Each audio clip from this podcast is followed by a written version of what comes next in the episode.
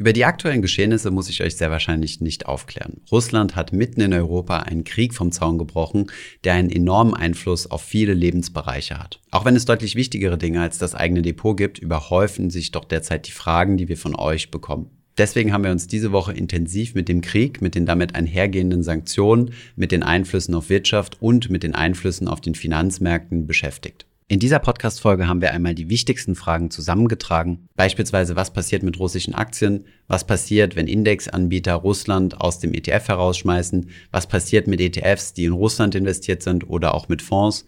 Was passiert mit meinem Tages- oder Festgeld, das ich eventuell bei russischen Banken oder europäischen Banken, die zu russischen Banken gehören, angelegt habe? Und so weiter. Viel Spaß bei der Folge.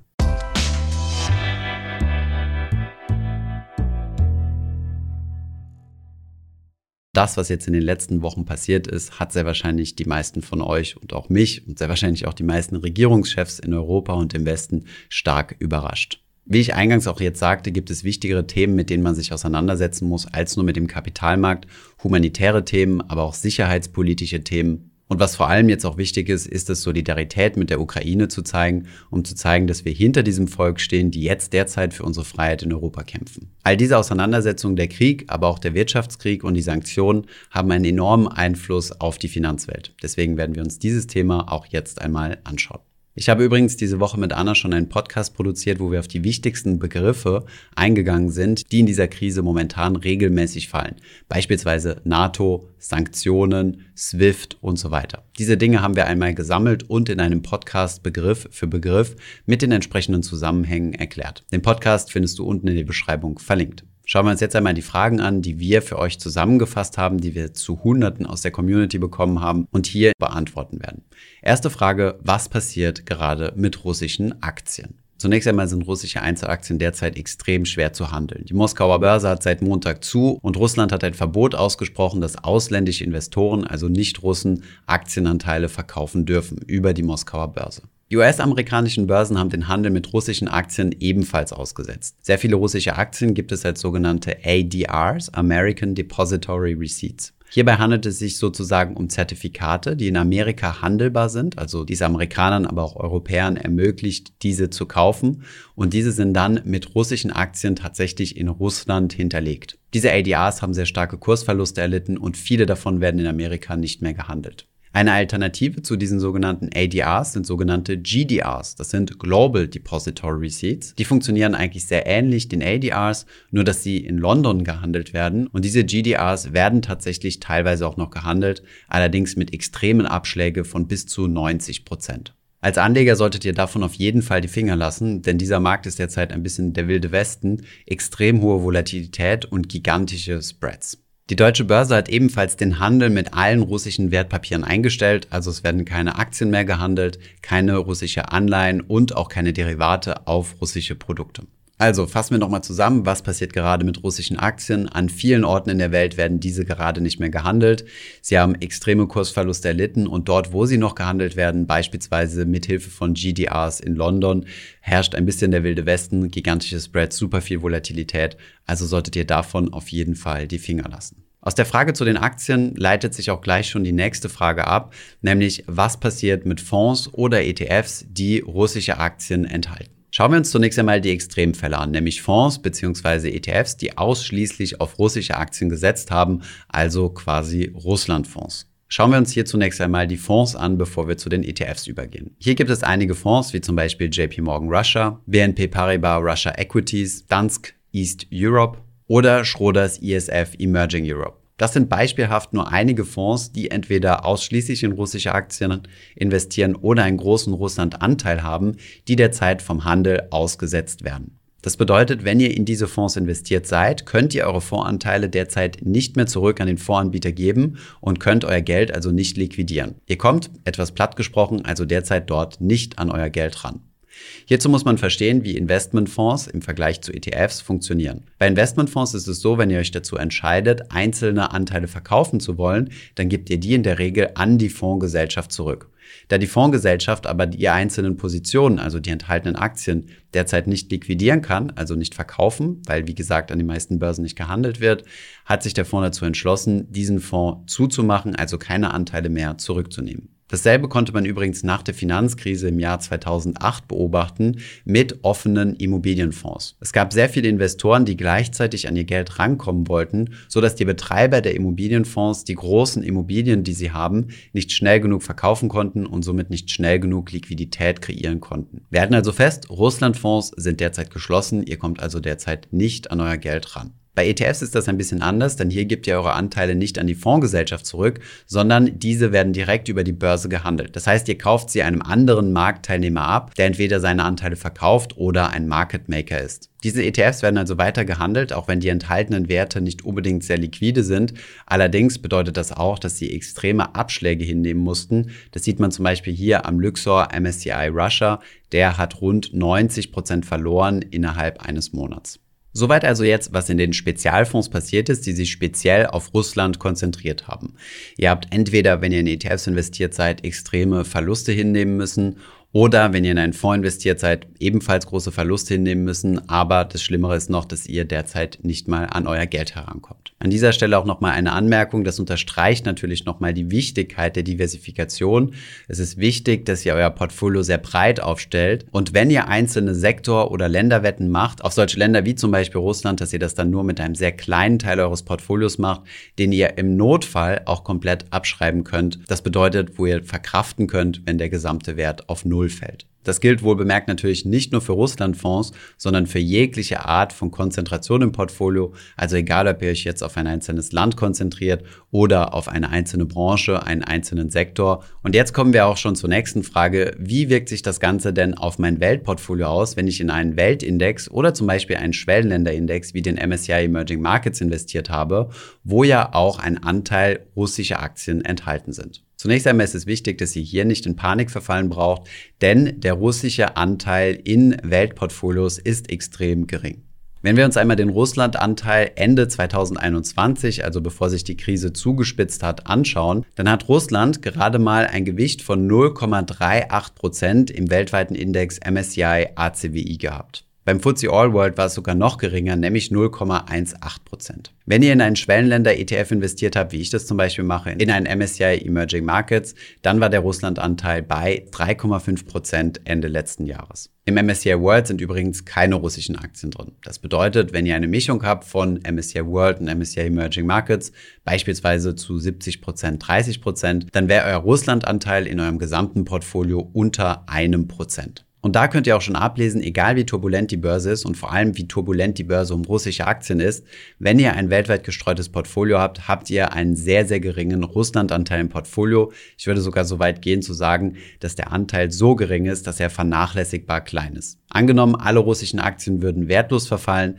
dann würdet ihr ein Prozent eures Portfoliowertes verlieren in einem 70-30-Portfolio. Alle anderen Aktien aus anderen Ländern werden weiterhin in eurem Portfolio bleiben und dann zukünftig auch mit der gesamten Weltwirtschaft wieder wachsen können. Wir sehen also, auf der einen Seite ist Russland das geografisch größte Land der Welt, die zweitgrößte Atommacht. Auf der anderen Seite hat es aber wirtschaftlich gesehen ein relativ geringes Gewicht und ist dementsprechend auch nach Marktkapitalisierung in vielen Indizes erst gar nicht enthalten, beziehungsweise in Schwellenländerindizes mit einem relativ geringen Gewicht. Und hier können wir auch gleich zur nächsten Frage übergehen, die da lautet, werden russische Aktien weiterhin in diesen ETFs enthalten bleiben? Und tatsächlich gab es am Dienstag eine erste Ankündigung von MSCI, die in Erwägung gezogen haben, russische Aktien aus den Schwellenländern herauszunehmen und das dann auch nochmal Donnerstag final bestätigt haben. Dasselbe gilt übrigens auch für den Indexanbieter FTSE, also FTSI. Beide Indexanbieter werden nächste Woche Russland neu klassifizieren, also aus den Schwellenländern herausnehmen und in eine eigene Kategorie packen, also als Standalone, alleinstehendes Land. Bei FTSE wird das direkt am Montag, dem 7. umgesetzt werden und bei MSCI zwei Tage später am Mittwoch, dem 9. Wie wird sich das Ganze jetzt auf die ETFs auswirken, wie zum Beispiel auf einen MSCI Emerging Markets? Dieser hatte ja zu Ende letzten Jahres 3,5% Russland im Portfolio. Dieser Prozentwert ist stark gefallen, denn die russischen Aktien haben ja stark an Wert verloren. Dementsprechend ist die prozentuale Gewichtung ja dann auch geringer. Wenn Russland jetzt aus dem MSCI Emerging Markets Index rausfliegt, werden das auch die Fondsanbieter, also die ETF-Anbieter, genauso umsetzen. Das heißt, sie werden schauen, dass sie die russischen Aktien verkaufen. Im Endeffekt ist das nichts anderes als ein Rebalancing.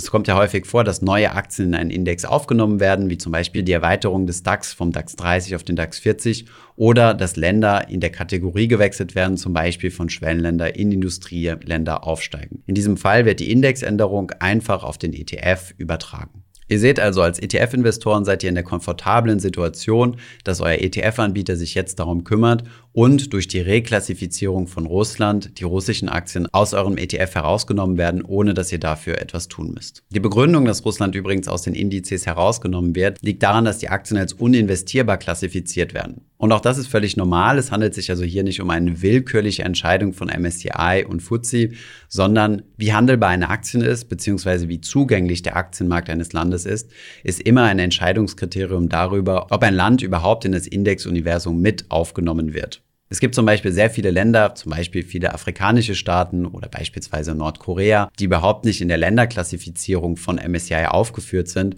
weil es einfach keinen Zugang zum Kapitalmarkt gibt und man in diese Aktien, sofern es dort einen Kapitalmarkt gibt, überhaupt nicht investieren kann. Aus diesem Grund ist es überhaupt keine Folge einer Sanktion, dass MSCI Russland jetzt aus den Schwellenländern herausnimmt und in eine eigene Kategorie stellt, sondern einfach der Fakt, dass der Kapitalmarkt nicht mehr zugänglich ist, die Aktien also uninvestierbar sind. So jetzt einmal zu Aktien, Fonds und ETFs. Ich hoffe, ihr habt jetzt einen ganz guten Überblick zu dieser Anlageklasse. Kommen wir zu einer anderen Anlageklasse, nämlich dem Tagesgeld und Festgeld. Was passiert, wenn ich mein Geld bei einer Tochterbank, einer russischen Bank angelegt habe, die jetzt sehr hart von Sanktionen getroffen ist? Tatsächlich gab es in Deutschland zwei Banken, die sehr aktiv im Tagesgeld- und Festgeldbereich waren, nämlich einmal die VTB Bank und einmal die Sperrbank. Es handelt sich hierbei um Banken mit einer europäischen Bankenlizenz, die Töchter von russischen Großbanken sind. Die VTB hat ihren europäischen Sitz in Frankfurt und die Sperrbank sitzt in Wien und hat eine österreichische Bankenlizenz. Kurz nach Veröffentlichung der Sanktionen gegen die russischen Finanzinstitute, beispielsweise das Abkapseln von SWIFT und weiteren Sanktionen, ist relativ schnell bekannt geworden, dass die Banken in Zahlungsschwierigkeiten sind und die in Österreich ansässige Sperrbank wird jetzt auch abgewickelt. Es gab zunächst einmal ein Moratorium gegen diese Bank. Das bedeutet, dass keine Gelder bis zum letzten Dienstag ausbezahlt werden durften. Was die Sperrbank betrifft, sind über 30.000 deutsche Kunden betroffen, die dort ihr Geld angelegt hatten oder die dort einen Kredit hatten. Die gute Nachricht sowohl bei der Sper als auch bei der VTB Bank ist, dass beide Banken durch die europäische Einlagensicherung gedeckt sind. Zunächst einmal die VTB über den deutschen Einlagensicherungsfonds und die Sperrbank über den österreichischen. Diese Banken werden jetzt abgewickelt und normalerweise erhalten Anleger innerhalb von sieben Tagen ihre Einlagen zurück. Diese europäische Einlagensicherung gilt aber nur bis 100.000 Euro. Dessen muss man sich immer bewusst sein. Deswegen solltet ihr nie mehr als 100.000 Euro auf ein Tages- oder Festgeldkonto legen.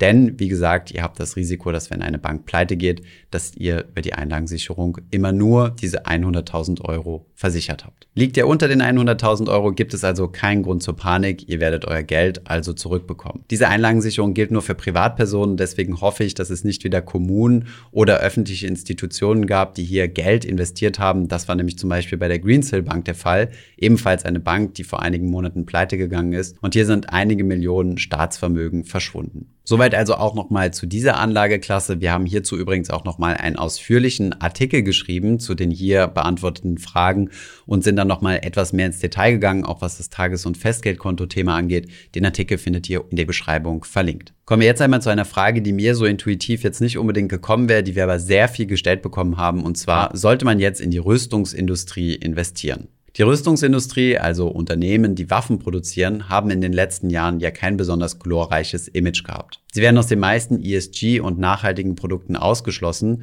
und haben jetzt aber einen extremen Hype erlebt. Nicht zuletzt, weil die Bundesregierung in Deutschland sich dazu entschieden hat, ein Sondervermögen von 100 Milliarden für die Bundeswehr einzurichten und auch zukünftig mehr für Rüstung ausgeben zu wollen. Das hat für extreme Kurssprünge bei Rüstungsunternehmen wie zum Beispiel Rheinmetall, Hensoldt oder Lockheed Martin gesorgt. Ist das jetzt also ein Grund, in die Rüstungsindustrie zu investieren? Für mich gibt es drei Argumente, die dagegen sprechen. Das erste Argument ist das ethische Argument.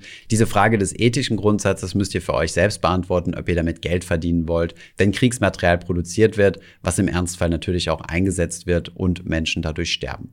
Der zweite Punkt ist ganz einfach das Thema Sektorwette. Es handelt sich dabei um die Wette auf einen einzelnen Sektor. Und genauso das, was wir jetzt mit der einzelnen Länderwette Russland gesehen haben, können solche Effekte sich auch auf Branchen auswirken.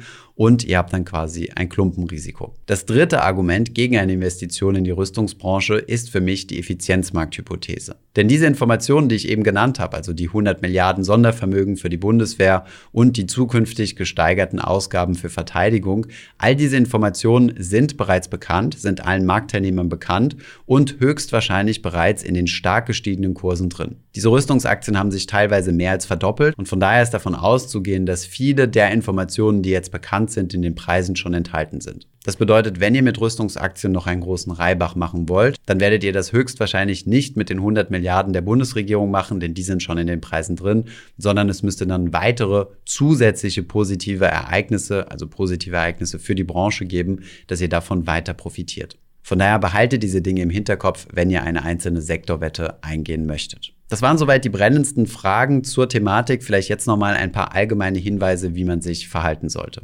Ich würde auf jeden Fall die Sparpläne weiterlaufen lassen. Denn gerade in Krisenphasen, wenn die Kurse niedrig stehen, könnt ihr günstiger neue Anteile kaufen. Und genau das ist ja die Strategie von einem langfristigen passiven Investment. Wir wollen kein Market Timing betreiben und wir investieren langfristig und das möglichst weltweit diversifiziert. Wer diesen Rat befolgt hat, hat nur einen sehr geringen Anteil Russland in seinem Portfolio. Und wenn wir dann hoffentlich sehr bald diesen Krieg hinter uns gebracht haben und auch diese Krisen hinter uns gebracht haben, wird die Weltwirtschaft auch wieder Schwung aufnehmen und das wird sich auch in den Aktienkursen sehr langfristig gesehen widerspiegeln. Auch an der Stelle nochmal ein Hinweis, wir haben ja schon oft langfristige Renditen von Weltindizes wie zum Beispiel MSCI World gezeigt. Je nachdem, welches Zeitfenster man sich anschaut, sind es dann zwischen 6 und 8 Prozent pro Jahr. Wichtig ist aber hier zu verstehen, dass es sich hierbei nicht um ein Sparbuch mit zwischen 6 und 8 Prozent Zinsen handelt, sondern dass diese Renditen ein langfristiger Durchschnitt sind mit extrem hoher Schwankung. Das bedeutet, es ist sehr unwahrscheinlich, dass ihr Jahr für Jahr 6 oder 8 Prozent macht, sondern ihr werdet in einem Jahr plus 20 machen, im anderen minus 16, dann vielleicht nochmal minus 5 und dann erst wieder plus 8 und so weiter. Die Aktienmärkte schwanken, sind dementsprechend riskant und für dieses Risiko werdet ihr durch eine langfristig positive Rendite entlohnt. Geht also bitte nicht davon aus, dass Aktienmärkte jedes Jahr positiv schließen müssen. Es kann auch mal sein, dass ihr einige Jahre lang rote Zahlen im Depot seht. Ich hoffe, diese Podcast-Folge hat dir gefallen. Wenn ja, dann zöger doch nicht in deinem Umfeld über diesen Podcast zu sprechen, bei Freunden und Bekannten. Ich denke, es gibt auch in deinem Umfeld viele Menschen, die sich für das Thema finanzielle Bildung interessieren oder interessieren sollten. Wenn du auf iTunes bist, würden wir uns auch freuen, wenn du uns eine positive Bewertung dalässt. Das hilft uns, den Podcast noch einfacher auffindbar zu machen. Alle wichtigen Links und Verweise findest du wie immer in den Show Notes zu diesem Podcast. Vielen Dank fürs Zuhören und bis zum nächsten Mal.